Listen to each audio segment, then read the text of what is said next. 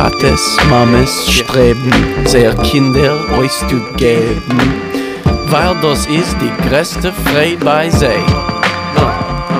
Und als Gott helft, sie sehen Bonsoir, à Gotnovn. Vous écoutez le Yiddish Heint, Yiddish au présent, une émission qui vous est présentée par la Maison de la Culture Yiddish. Ce soir au microphone Sharon Barkorva, à la technique Daniel. Et nous avons le très grand plaisir d'accueillir euh, Nadia de Rothschild. Bonsoir Nadia. Bonsoir. Vous êtes vous-même euh, une habituée de cette émission, non seulement de, ce côté-là mhm. du microphone, mais de mon côté également. Je peux changer de casquette. Voilà, exactement. Et ce soir, euh, vous êtes là en tant que traductrice, car vous mhm. êtes une euh, traductrice euh, déjà très expérimentée, très connue au public francophone pour vos traductions de la littérature yiddish, qui font le bonheur du public depuis de longues années.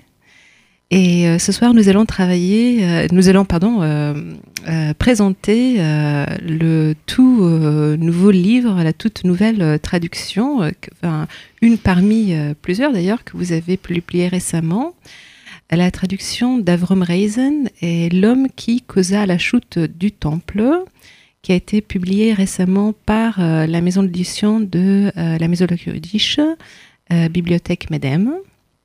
Euh, c'est une euh, traduction euh, qui est parue dans la collection Yiddish mini bilingue que nous éditons depuis quelques années, une édition, enfin une série qui a été créée par Evelyn Grimberg, car depuis des années et des années, des lecteurs nous ont demandé des petits livres bilingues qui pouvaient leur aider à aborder la littérature yiddish euh, tout en ayant euh, des, textes justement abordables, pas euh, par exemple des romans très très longs. Les textes, il faut dire, ne sont pas particulièrement simples. C'est des textes très intéressants, écrits pour un public yiddishophone, mais la, la longueur est quand même importante quand on est quand on n'est pas un locuteur natif d'une langue et c'est vrai qu'on aborde plus, facile, euh, plus facilement des textes plus courts que des textes longs. Et là, euh, on peut lire la traduction euh, et le texte yiddish face à face, comme on fait dans d'autres éditions bilingues, ce qui rend la lecture en quelque sorte beaucoup, plus riche, plus intéressante à mon sens. Euh, on va peut-être présenter très très brièvement Avrom Reisen pour ceux qui ne le connaissent pas, euh, avant d'aborder euh, un petit peu plus profondément son œuvre, sa vie. Et on va faire cela. Vous avez proposé par l'angle de ces poèmes qui sont devenus des chansons, donc mises en musique. ce sont des poèmes parmi les plus, les chansons parmi les plus connues de la, de la chanson yiddish. Euh, et, euh, et, on peut par euh, ces chansons apprendre beaucoup par, par rapport à, à l'auteur, à sa vie à son œuvre. Et en plus, ça nous permet de compléter notre approche de, de la personnalité d'Avon Brezen, puisque dans la petite anthologie euh, qui vient de paraître que vous avez citée, euh, il n'y a en fait que des récits en prose. Et donc ce serait, euh, ce serait dommage de ne pas aussi faire le rapprochement avec l'autre partie de son œuvre qui est la poésie. Il en a écrit plusieurs volumes. Tout à fait, tout à fait. Mhm.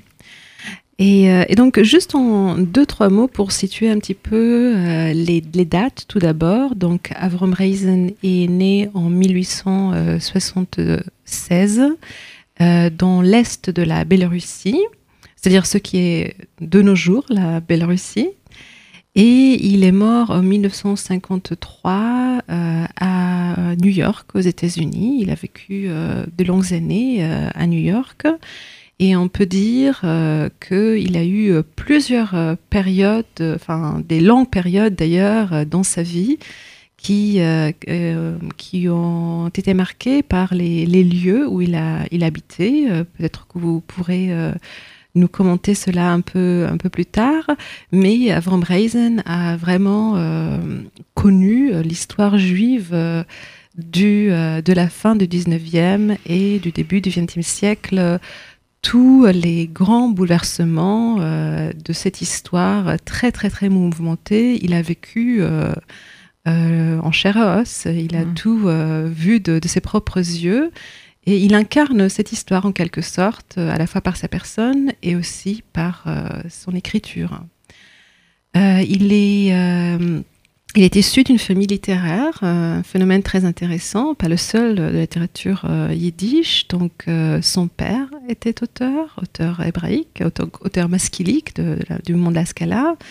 Donc lui-même, auteur, prosaïste, poète et éditeur son frère, Zalmenreisen, était donc le père Kalmenreisen. Le frère Zalmenreisen était un historien de littérature, un essayiste. Et euh, sa sœur, Sore Reisen, était également euh, écrivaine. Et sa fille aussi. Comme vous venez de me dire, je ne savais pas cela, tout à fait. Euh, mhm. euh, euh, les Reisen font plus fort que les Zinger, qui ne comptent que trois écrivains dans la famille, les deux frères Bachevis et Yud Zinger, et la sœur Esther Kretman. Eh bien, chez les Reisen, ils sont cinq. Ils sont cinq, et en plus, les relations, paraît-il, entre les différentes écrivains de la famille étaient de meilleures Mm, des meilleures relations que ceux de la famille Zinger. Euh, ce qui est intéressant, je pense surtout, euh, la première chose à mentionner pour euh, un lecteur, pour un auditeur francophone, c'est que Reisen était vraiment parmi les auteurs le plus populaires de la littérature yiddish, les plus aimés, les plus connus. Il était un auteur très très prolifique, il a beaucoup publié. Il a, il a été aussi un éditeur très prolifique qui, mhm. qui a donné euh, euh, lieu aux publications de beaucoup d'autres auteurs. Et, euh, et aujourd'hui, c'est vrai que dans, en dehors de la littérature yiddish, il n'est pas encore très connu, à tort. Et, et, on espère bien que ce petit livre apportera euh, une petite contribution à... Oui, c'est vrai mhm. que jusque euh, donc cette petite anthologie euh, comporte huit nouvelles et avant ça, il n'y en avait que cinq, cinq nouvelles traduites en français euh, mais répartis euh, soit dans des anthologies, soit dans des journaux, et pas un seul volume euh, qui lui soit entièrement consacré. même en Angleterre, en, en Amérique, il y a eu plusieurs euh, plusieurs nouvelles traduites, mais un seul volume entièrement consacré à, à Reisen. C'est un intérêt peut-être qui, qui, revient euh, maintenant, euh, où, les, où les, les, traductions se multiplient, oui. Mm-hmm. on, on, espère bien. C'est un auteur qui, qui le mérite. Il a mm-hmm. beaucoup, beaucoup à nous apprendre. Euh, déjà par, par ses écrits euh, et aussi euh, il y a tout à fait un intérêt historique également, je trouve, dans, mm-hmm. dans ses écrits. Mhm. Parlons euh, justement un petit peu de, de Reisen lui-même, qui, euh, qui est euh, très bien reflété par son œuvre. Je pense que son caractère mhm. transperce son œuvre de manière tout à fait unique. Quel homme était-il? Eh bien, bon, quand on se renseigne sur un, un auteur, Évidemment, on lit euh, des choses écrites sur lui, en particulier au moment de sa mort. Donc, pas étonnant en général qu'on couvre d'éloges le défunt. Mais dans le cas de Reisen, j'ai été surprise par euh, le, le, réel amour qui, qui transparaissait dans les, les, textes que lui ont consacrés euh, d'autres journalistes, critiques ou, ou écrivains. Et, euh, et je crois que c'était un amour réciproque. Euh, C'est-à-dire que je pense qu'une des qualités euh, premières euh, d'Avrom Reisen, c'était sa générosité, son don d'empathie avec, avec les autres. et y compris avec les enfants. Et on en a un témoignage, par exemple, dans le livre de mémoire qu'a fait paraître récemment le professeur David Roskis aux États-Unis, euh, qui raconte que, euh, qui vivait dans un, aussi dans un milieu littéraire, tout ça, que Reisen faisait partie des gens qui venaient souvent visiter sa famille et que lui, en tant qu'enfant de peut-être 7 ans, 8 ans, 9 ans, je sais pas, euh, l'avait adopté comme grand-père. Il l'avait choisi comme grand-père de cœur. Très étonnant, oui. Euh, Et Mhm. je connais d'autres gens euh, ici à Paris qui, m'ont- qui ont témoigné la même chose. Ruby Monet, que vous connaissez, m'a dit aussi qu'elle avait vu Reisen en tant que petite fille et qu'elle avait, qu'elle avait été sous le charme de cet homme. Mhm. Et, euh, et donc ce caractère-là, euh, ce caractère euh, fort euh, empathique, cet amour, on le retrouve dans, dans, sa, dans sa littérature, dans son Mhm, œuvre, mhm. qui, est, qui parle beaucoup de, de, de l'humain. Euh, et même si c'est une littérature qui est euh, très euh, idéologique, c'était un mundis, on en parlera. Mhm, mhm. donc les, les idéaux socialistes étaient très très importants. Mais je pense que dans le centre, ce n'est pas les idéaux, mais les humains Mhm, qui, que, que l'on retrouve euh, plus. C'est, vraiment. euh, Oui, ce ne sont pas des œuvres démonstratives. euh, Et, et même quand il dépeint des gens avec lesquels il n'est pas tout à fait d'accord euh, ou, ou envers lesquels il a une- un certain humour, une certaine distance, euh, c'est quand même toujours avec, avec empathie et, avec, et avec sympathie. Mhm. Et donc, euh, un, élément, un autre élément justement important que vous avez mentionné, c'est, l'humour. Euh, Oui, C'était un ça. homme avec beau. Un homme avec de l'humour. C'est pas euh, c'est pas un humoriste euh, aussi euh, aussi délirant que, que peut l'être par exemple euh, Moïse Nadir. euh, euh, On n'éclate pas de on rire, n'éclate pas de rire. Mhm. Euh, mais très souvent, il y a un, flotte un, sourire sur ces nouvelles. Pas toutes, certaines sont, sont effectivement plus tragiques, Mhm. mais même quand il aborde des sujets sérieux, comme la misère, comme l'exil, ou, euh, ou le- les doutes qui assaillent les, révolutionnaires au moment des échecs euh, de la révolution de 1905, euh, c'est avec un, avec un certain sourire. Mhm. Oui. Et quand euh, qui n'est jamais cynique, qui n'est jamais moqueur. C'est-à-dire Mhm. que euh, pour moi, euh, ce n'est pas le cynisme, c'est l'ironie. voilà, euh, jamais euh, il, il- met, il met toujours, euh, euh, vous savez ce qu'a dit euh, André Gide, ce qui a fait peut-être du mal aussi à la littérature. On ne fait pas de bonne littérature avec des bons sentiments. Eh ben, euh, Reisen peut-être nous montre le contraire. Il nous montre qu'on peut faire de la bonne littérature avec des bons sentiments. Je suis tout à fait d'accord. Et avec euh, ces, euh, cette belle euh, observation, passons peut-être à notre première chanson. On a essayé de coupler les chansons avec nos sujets de conversation. Donc la prochaine ch- chanson s'appelle Ir und die Welt. Oui, elle est, elle est, je trouve, très emblématique de, de ce rapport de sympathie et de et de d'humour léger euh, vis-à-vis de la souffrance. Donc die Peut-être qu'on va donner un moi peu et le monde. Voilà, le, le monde et moi. le monde de moi, voilà. Euh, et je vous donne une traduction qui n'est pas une vraie traduction puisque ce n'est pas une traduction poétique, mais ça je sais pas faire. Euh, je suis malheureusement je suis pas poète. Euh, mais ça dit si le monde entier souffrait et que seul je fusse heureux, alors le monde entier j'inviterais dans ma demeure. Je le consolerais, je le câlinerais, lui dirais Ne t'en fais pas, monde, jusqu'à ce qu'il se reprenne et reparte d'un bon pied. Si le monde entier était heureux et moi seul plein de douleur, alors vers lui j'irais et demanderais Donne-moi la joie. Mais puisque nous souffrons tous les deux, le monde et moi, le monde m'a personne à visiter et je n'ai pas où aller. Oui, c'est c'est justement euh, cette, ce, ce mariage euh, étonnant euh, entre une lucidité et euh, une tristesse et une ironie. Voilà, il n'y a pas de pathos. Voilà. Mhm, tout à fait. Donc nous attendrons, nous entendrons la, la version de euh, prise du CD Weitinke.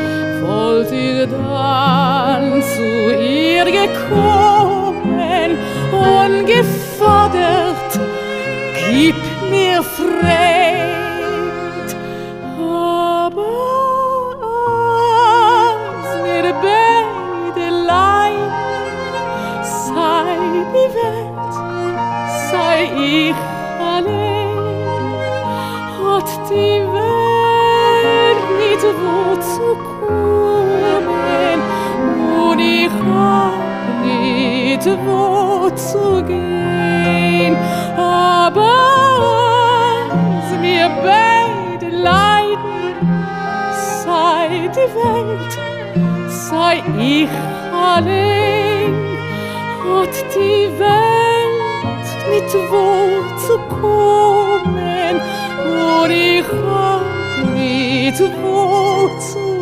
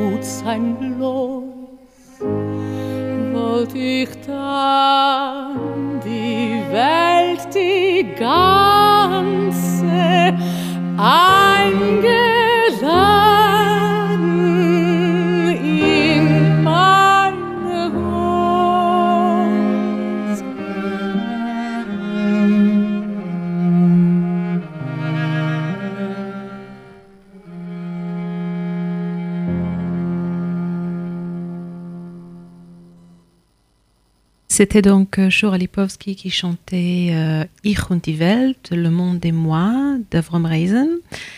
Et nous revenons donc à vous, Nadia de Rothschild, euh, pour justement parler de, ces deux genres littéraires qu'Avrom Reisen a pratiqué le plus, la, poésie, qui est pas, pas très rarement devenue la chanson euh, grâce à la mise en musique euh, d'autres, et euh, le, la nouvelle, Mhm. euh, qui est très souvent euh, très très courte chez Oui. Reisen. Mhm.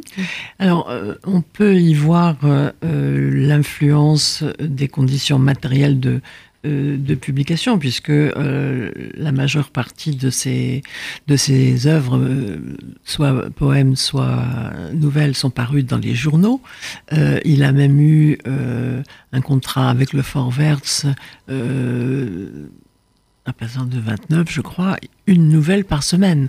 Mhm. Donc, imaginez une production énorme qui d'ailleurs n'a pas été euh, tout en- en- entièrement rassemblée dans les, dans les anthologies, euh, dans, dans les volumes dont nous disposons actuellement. Il reste sans doute des trésors à, à aller retrouver dans la presse. Euh, donc, le, Malgré le fait que, le- ces œuvres complètes Oui, euh, sont très très. Ils ont commencé à être publiés euh, euh, assez tôt, mais Oui. euh, il a continué à produire et les dernières années n'ont pas du tout été rassemblées. Oui, tout à fait. Et, mais je pense que euh, l'influence de la publication euh, dans la presse n'est pas euh, n'est pas décisive parce que on connaît d'autres écrivains qui publiaient aussi dans la presse et qui pour autant ne faisaient pas dans dans la forme courte. Un Chalomache écrivait des romans plus qu'épais euh, Oui. qui paraissaient en feuilleton. euh, bon, Mhm. donc c'est pas c'est pas le je pense pas que c'est la contrainte matérielle qui fait ça. Je pense que euh, c'est sa façon euh, d'appréhender le monde, c'est-à-dire euh, c'est pas quelqu'un qui va vous faire une gro- des grandes sagas, euh, des grands euh, de, de longs romans. Euh, c'est pas quelqu'un, si vous voulez, qui vous ferait un film. C'est Mhm. quelqu'un qui va vous prendre une photographie. Mais on sait qu'une photographie, quand elle est bien prise, elle vous montre autant. Euh, Mhm. parfois euh, qu'un long film filandreux. Euh, S'il y a de la profondeur de champ, si on s'intéresse au, au bon sujet, et je pense à toute la, la photo française humaniste, qu'on appelle humaniste, mais pas seulement française d'ailleurs, juive aussi, Cartèche, Mhm. Vichniac et autres ont Mhm. très bien illustré ça. C'est-à-dire l'art de saisir aussi le ce que, ce que Cartier-Bresson appelait le moment décisif. Mhm. Et on a souvent ça chez Reisenser. Il montre, euh, il montre en quelques pages un moment euh, crucial dans la vie de quelqu'un, ce qui éclaire à la fois euh, euh, le présent, mais aussi euh, ce qui s'est passé avant euh, et plus largement euh, l'époque. Tout à fait. Mhm.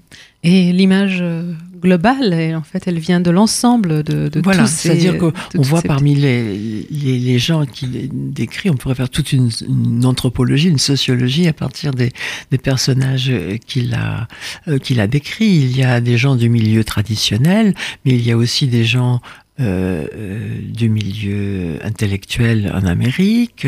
Euh, il y a les, les, les nouveaux immigrants dans les sweatshops, mais aussi ceux qui réussissent.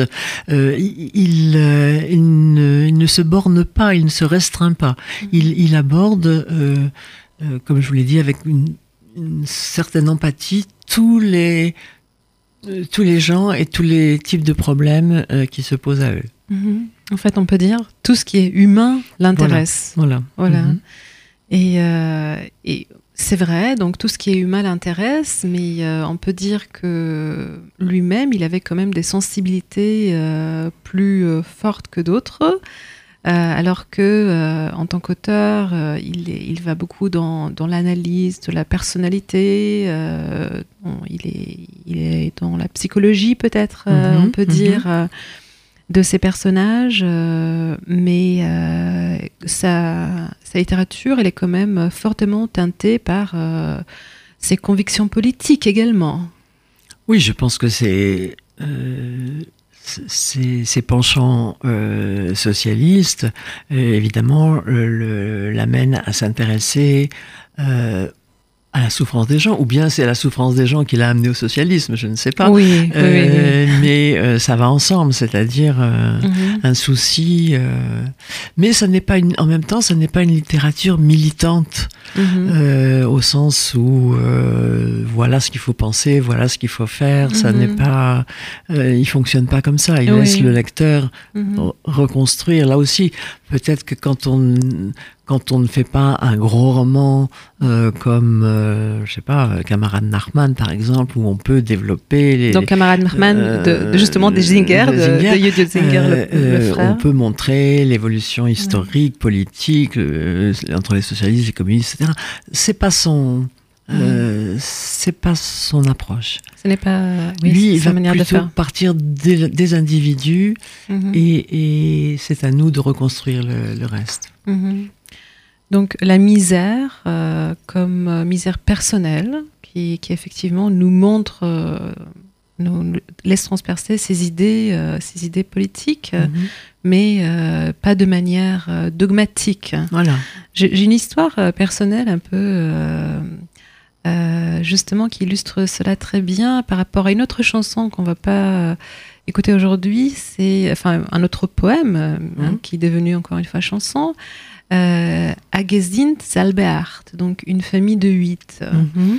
Euh, c'est une chanson euh, qui parle d'une famille de très très très pauvre euh, où personne a une intimité et quand il faut se coucher en fait il y a euh, la moitié des enfants qui dort avec le papa et la moitié des enfants qui dort avec Mm. la maman et, et du coup euh, tout le monde euh, chaque lit est rempli d'humains euh, Mhm, une sorte de mhm. mélange de pieds et de de, de mains euh, et euh, la, ma- la mère, euh, la chanson finit par dire, enfin la, la maman se souhaite la mort, et, euh, et cela parce que euh, dans le tombeau, euh, c'est vrai qu'il est noir euh, et qu'on est qu'on est on n'est pas on est on n'est pas très confortable, mais au moins on y est seul. Mhm. Mhm. Et euh, c'est une, euh, chanson que, que, je, que j'écoute euh, assez régulièrement avec mes étudiants parce qu'elle est, elle est intéressante, euh, elle est, on peut voir une idée intéressante, la- le langage est intéressant, on peut apprendre différentes choses, mais surtout elle est aussi courte, elle est abordable aussi pour les débutants. Mhm. Et une fois, en étudiant cette chanson, ce poème avec les étudiants, euh, l'une des étudiants est sortie, elle ne pouvait pas rester en classe, euh, elle était très très bouleversée. Et par la suite, elle m'a dit, en fait, euh, moi je viens d'une famille très pauvre et ma, mon enfance c'était ça. Mhm. Et, euh, et je trouvais ça, c'était très très parlant parce que la chanson est simple, d'une simplicité, aucun mot est de trop. Elle est très très courte aussi, les phrases sont vraiment très très courtes. Et, euh, et justement, euh, elle est déchirante par sa simplicité. Mhm. Et, euh, et cette personne qui a vécu ce genre de pauvreté dans son enfance, elle a su reconnaître la sensibilité euh, d'Avram Reisen qui l'a beaucoup beaucoup touché. Oui. Mhm. On a ça aussi, par exemple, dans une, une nouvelle qui s'appelle Dans la rue, où, où l'auteur se met en scène lui-même, c'est-à-dire il, il montre comment, descendant dans la rue, il rencontre une malheureuse qui vend des allumettes, Mhm. et, et donc il, il lui achète pour... euh, Donc c'est la, c'est la troisième nouvelle de la... Et La deuxième nouvelle de Ensuite, la- il voit, ouais. euh, il voit un gamin qui vend des, qui vend des enveloppes, et, et ensuite il voit euh, un type qui, vend- qui n'a même plus la force de rien vendre et, et qui lui déchire encore plus le cœur. Mais on sent l'espèce de rage, de l'impuissance qu'on peut nous aussi euh, ressentir en se promenant Mhm. dans les rues de Paris en hiver quand on voit des gens euh, dormir. Mhm. euh, Tout à euh, fait. sur le pavé. Et euh, il ne raconte pas de façon euh, euh, sensationnaliste euh, pour ce qui- ce qu'il veut, c'est aussi rendre à ces gens leur dignité. Il ne Mhm. veut pas seulement leur, leur faire l'aumône. Oui, Il veut, il voudrait raconter leur vie parce que eux aussi, ils ont droit à ce qu'on, à- ce sont des êtres humains et ils ont droit à ce qu'on les prenne en considération. tout à C'est fait. ça que je trouve très intéressant dans Il y a ce le genre de respect, il y a toujours Voilà. le respect vers l'humain. Voilà. Tout à fait. Mhm. On va peut-être euh, passer à une autre euh, chanson. Euh, cette fois-ci, euh, la chanson euh, Juliet Juliet Beisevinten. Mhm. Euh, Est-ce que vous, que- donc vous voulez euh, un petit peu parler de, de cette chanson Oui, cette chanson, euh, elle, elle est un peu comme la nouvelle dont on vient de parler, c'est-à-dire un jour, il, a raconté dans son autobiographie que à la- devant le spectacle de la misère euh, dans la rue, il a ressenti cette espèce de rage et il a écrit cette chanson qui a eu un énorme succès, surtout après euh, l'échec de la révolution de 1905, où les gens y ont vu aussi une allusion au fait que la répression s'est abattue, le monde est noir, euh, et ça se termine par euh, le, bah, le titre Juliet Juliet Beisevinten, euh, euh, jouer, jouer, vent mauvais. Euh, Mhm. pour le moment, c'est vous qui régnez sur, euh, sur Terre, mais. euh, et, et ça se termine par le printemps euh, ou l'été, je ne sais plus, euh, est encore loin. Et en fait, il y a eu. Certains chanteurs ont changé en mettant une version optimiste en disant le printemps va arriver. Oui. Euh, euh, Comme il arrive de temps deux. en temps Voilà. euh, Mhm. dans les littératures yiddish, il y a plusieurs Voilà. œuvres comme ça qui ont été Voilà. euh, changées par le public par la Mhm. suite. hein. On écoute Daniel Kahn qui chante comme très souvent une version bilingue en yiddish et en anglais. Et c'est pris du CD The Broken Tongue.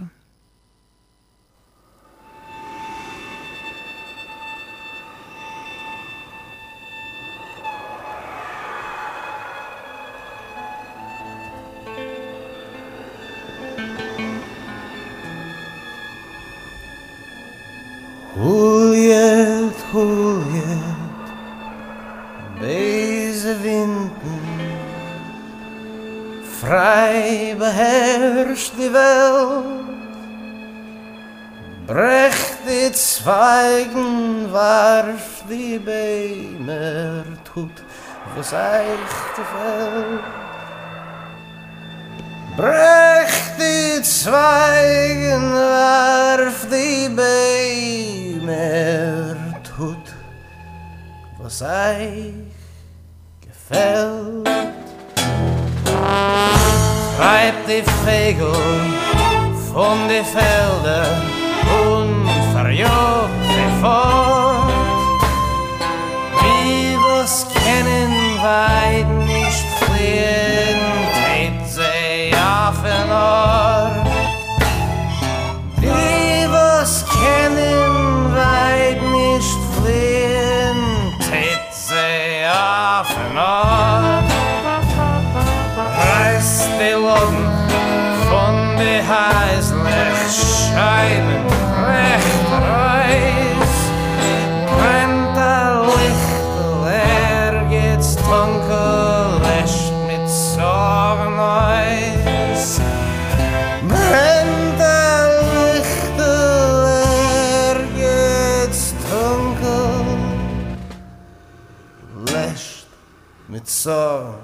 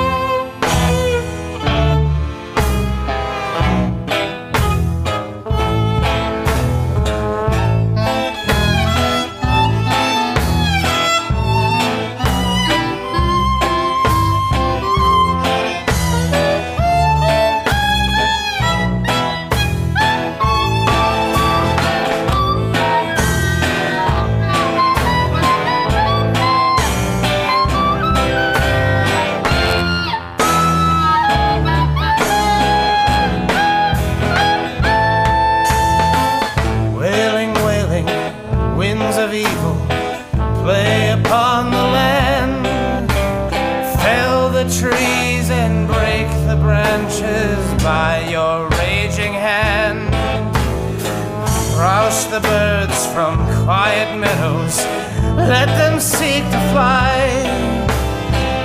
If a wing is weak or broken, crush them as they try. Rend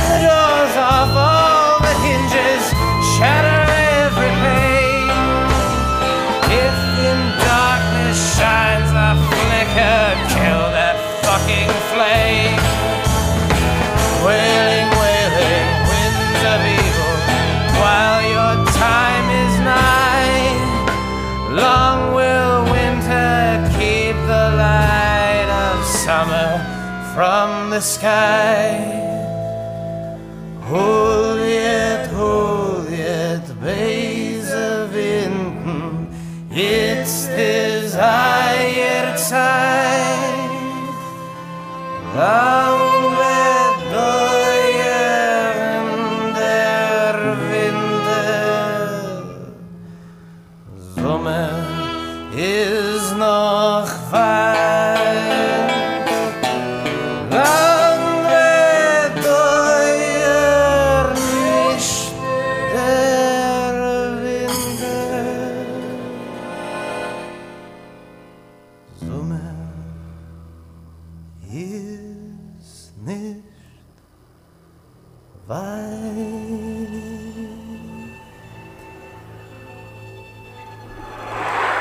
C'était Juliet, Juliet Beisewinden de Daniel Kahn du CD The Broken Tongue. Et euh, nous revenons donc à notre discussion avec Nadia Dendrochild euh, sur euh, Avram Reisen à l'occasion de la parution de l'ouvrage du petit livre d'ailleurs, euh, L'homme qui causa la chute du, temple, livre bilingue dans la série Yiddish bilingue édité par la Maison de la Culture Yiddish. Et euh, on, euh, on voulait euh, parler un petit peu de, de, la, de la position d'Avrom Reisen par rapport à la langue yiddish et à la culture yiddish, qui était une position euh, très forte et Oui, très va- Qui va, engagée. bien, qui va bien avec son engagement aussi euh, euh, du côté du Bund, c'est-à-dire Mhm. Euh, un fort engagement yiddishiste. Euh, il a d'ailleurs créé le premier journal qu'il a créé, c'était euh, justement pour défendre cette position en rupture avec un journal avec lequel il travaillait auparavant et qui était plus euh, euh, plus orienté vers le sionisme et donc euh, vers un certain mépris pour le pour le yiddish. Et lui voulait défendre la création en yiddish. Et tous les journaux qu'il a euh, créés soutenus euh, avec un courage incroyable à peine un avait-il fait faillite qu'il en remontait un autre. Mhm. euh, c'était pour se publier lui-même, mais aussi publier les jeunes écrivains de, de sa génération, euh, ou plus jeunes, euh, en yiddish. Et euh, cet engagement yiddishiste euh, l'a conduit à participer à la fameuse euh, conférence de Tchernovitz, euh, qui, en 1908, a euh, proclamé que le yiddish était une des langues euh, nationales du peuple, du peuple juif. Et on trouve aussi des traces de cet engagement yiddishiste à la fois euh, dans sa poésie, il a des, comme tous les écrivains, comme tous les poètes yiddish, il a écrit des poèmes à la gloire du yiddish. Oui, Euh, c'est un genre à part. c'est genre, euh, il y a une anthologie qui ne comporte que des poèmes à la gloire du yiddish, c'est incroyable. Tout à fait. Euh, on trouve aussi euh, une nouvelle euh, plutôt humoristique où un jeune couple euh, d'abortionnistes euh, euh, se, se casse les dents à essayer de, de parler euh, hébreu tout le temps. Et puis finalement à la suite d'une crise bon, on revient au yiddish. Et puis on le trouve dans une euh, un joli petit poème qui est devenu une chanson euh, où il raconte avec humour euh, comment un enfant d'une famille partagée entre des sionistes et, des, yiddishistes et des simplement des nounous polonaises et des gouvernantes françaises ou allemandes, etc. Donc comment un enfant de 3 ans se retrouve avec au minimum quatre langues. Oui, ce jeu de langue d'ailleurs a bien occupé l'esprit d'autres écrivains yiddish également. C'était la réalité de la vie de beaucoup, euh, beaucoup de familles tout simplement. euh, mais pas tout le monde était aussi engagé que, que Reisen. Et je pense qu'il est très, euh, il est significatif dans ce sens-là aussi euh, que le jeune Reisen finalement c'était le protégé de Yudlamet Peretz. Et euh, le Peretz qui aussi était une figure, figure euh, très très importante dans le yiddishisme, Mhm, dans mhm. euh, la revendication euh, yiddishiste contre justement peut-être les, les hébraïstes et, et pour, pour le développement de, de cette langue en tant que langue culturelle Mhm, de, de toutes, tous les horizons culturels euh, possibles. Donc non seulement une langue populaire, non seulement la langue du peuple, mais une langue euh, de culture euh, sophistiquée également. Mhm. Et, euh, et dans ce sens-là, on peut peut-être parler un petit peu de, de, de Reisen de plus, plus tardif, Reisen des États-Unis, euh, qui a euh, aux États-Unis vé- vécu, euh, était- qui, a, qui a vu euh, le phénomène euh, euh, de l'assimilation euh, culturelle euh, et linguistique euh, auquel il a moins fait, face peut-être euh, en Europe. Euh, il, a, vécu euh, des longues années aux États-Unis, auprès euh, donc d'une population qui a tout fait, euh, comme, comme les juifs partout ailleurs d'ailleurs, d'ailleurs Mhm. aussi, euh, de, de s'intégrer, de, de- d'être comme, comme les autres. Oui, et, il aborde ce thème de façon humoristique dans, la nouvelle euh, qui donne le titre euh, au recueil, L'homme qui causa la chute du temple. Il ne s'agit pas d'un drame, il s'agit de, enfin, ou d'un mini-drame, euh, où comment un juif américain euh, très assimilé, qui est très fier de connaître par cœur la constitution américaine et, et le nom de tous les, de, de tous les, les- les députés, Mais d'ailleurs, Euh, est-il très assimilé? Je pense que le temps très ironique de Reis nous laisse peut-être comprendre. En tout cas, il que- veut l'être. Il, Oui. veut l'être. il a changé son nom. Il se fait appeler Henry Rouse. Il est probable qu'il s'appelait euh, Reisenbob ou, euh, ou quelque chose comme ça, Oui. et non pas Rouse. Mais et- en tout cas, dès qu'il voit un, un- un Américain, il parle, il essaye de parler anglais. Évidemment, un de ses English, euh, Avec un de accent yiddish très très fort voilà. qui, qui se laisse Euh, entendre. Mais il trouve que euh, les, les Juifs euh, ne s'assimilent pas assez vite. Et pour lui, il faut faire tout comme les Américains, et en particulier, il faut avoir un, un temple, c'est-à-dire en fait une synagogue, mais qui ait l'air d'un temple comme, comme ont les Américains, où euh, on ne fait pas du bruit comme dans les, les schools en, en Europe, où on, on ne se, on se conduit pas comme des... Mhm.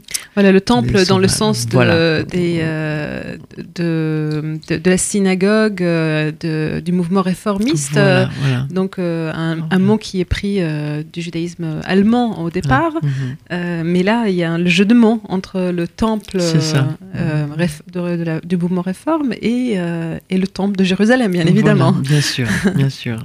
dans la chute, voilà. Et, et c'est vrai que cette nouvelle-là euh, illustre très très bien euh, un sujet qui vraiment tenait à cœur euh, de Reisen, c'est-à-dire il c'était comme très très important pour lui, yiddishiste euh, fervent, euh, cette manière de dénigrer la langue qui était quand même l'attitude générale. C'était Mhm. c'était quand même les yiddishistes étaient se faisaient rares de plus en plus. Mhm. et, euh, et pour autant, il, euh, il trouve une manière euh, plutôt euh, très très douce et avec une, une ironie très, très atténuée de, de raconter cela. Mhm. Mhm. Euh, je propose d'écouter euh, notre dernière euh, chanson pour aujourd'hui. C'est la chanson A Kilt a Goldene, euh, cette fois-ci chantée par euh, Shoshan Aaron.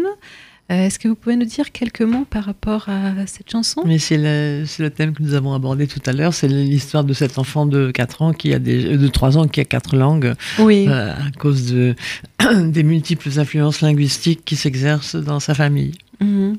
Voilà. Et là aussi avec beaucoup d'humour. Beaucoup d'humour. Euh, c'est pris de, du CD Perle von Yiddischen Lied. Et c'est avec euh, cette chanson que nous allons euh, nous séparer. Merci beaucoup euh, Nadia de Rothschild d'être venue nous parler de votre nouvelle traduction. Merci à vous. Et merci surtout pour toutes ces traductions que vous présentez aux lecteurs français. C'est vraiment très très important de, de pouvoir accéder à cette richesse en France. Euh, et j'espère que ça donnera envie euh, de plus en plus de gens euh, de vouloir euh, lire euh, l'original également. Mhm. À très bientôt. À bientôt. Au revoir. Seid gesund.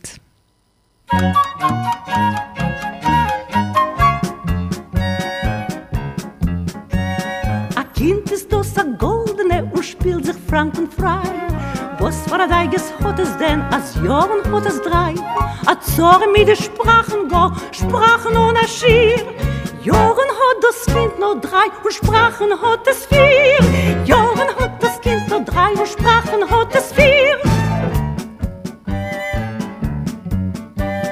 Die Mame is a russische, a litwische Gemei. Rät sie mit dem Russisch go, a so is sie gewei. Die Njani is a polische, wie kann das anders sein? Muss das Kind doch matern, auf polisch heftig sein?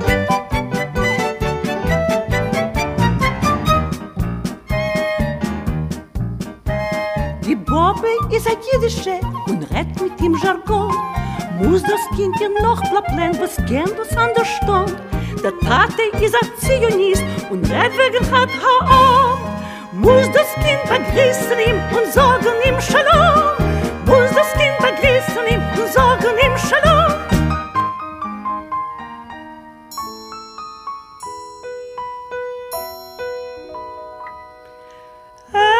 Du mein liebes Kind, mir soll sein vor dir.